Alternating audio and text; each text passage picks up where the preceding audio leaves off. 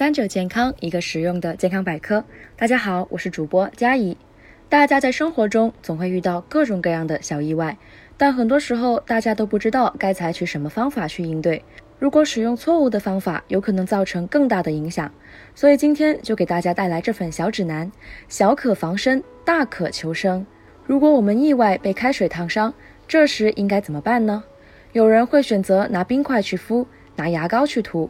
或者用创可贴敷在烫伤的地方，但这些方法实际上都是不对的，因为冰块的温度过低，直接接触肌肤可能会导致伤口恶化，而涂牙膏和涂创可贴同样起不到降温作用，只会阻碍伤口热气的散发。正确的做法，首先应该小心脱离烫伤处的衣服，然后用流动的自来水冲洗伤口二十到三十分钟。如果皮肤没有破损，可以用芦荟胶涂擦。如果起了水泡，应该在冲洗后用医用纱布覆盖包扎。可如果水泡较大，千万别戳破，应该立即到正规医院接受治疗。如果在切菜时不小心切到手，大家第一时间会做些什么呢？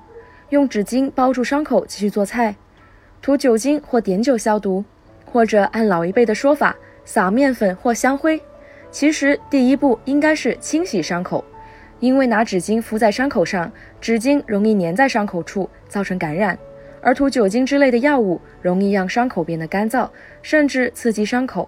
至于撒面粉或香灰，这种真的就是谣言，往往会加重炎症反应，增大清创难度，严重的更可能发生伤口感染。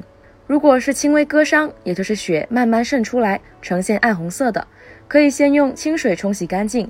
然后用消毒纱布紧按伤口五到十五分钟，等到伤口干燥以后，再用透气性较好的创可贴包好。可如果是割伤较深及流血较多，伤口呈鲜红色，这时应该用干净纱布包扎，等待伤口自然结痂。如果伤口稍有红肿，可以在伤口处涂抹红霉素软膏等药物。日常生活中扭伤也很常见，很多人扭伤了之后就会马上涂红花油，或者选择热敷。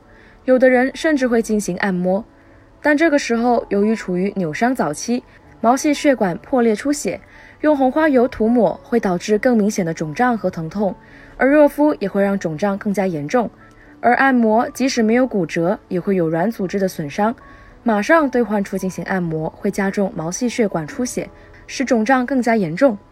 当我们扭伤的时候，如果没有明显的肿胀，我们适当休息，再进行局部冷敷就可以了。但如果有肿胀，皮肤变成青紫色，那说明有韧带撕裂、组织水肿淤血。四十八小时内进行冷敷，可以减少局部疼痛和肿胀。一般情况下，扭伤后的两到三天是冷敷，等到肿胀缓解之后再进行热敷才是正确做法。生活中小意外不断，掌握正确的处理方法很重要。今天的节目又差不多了，我们下期再见。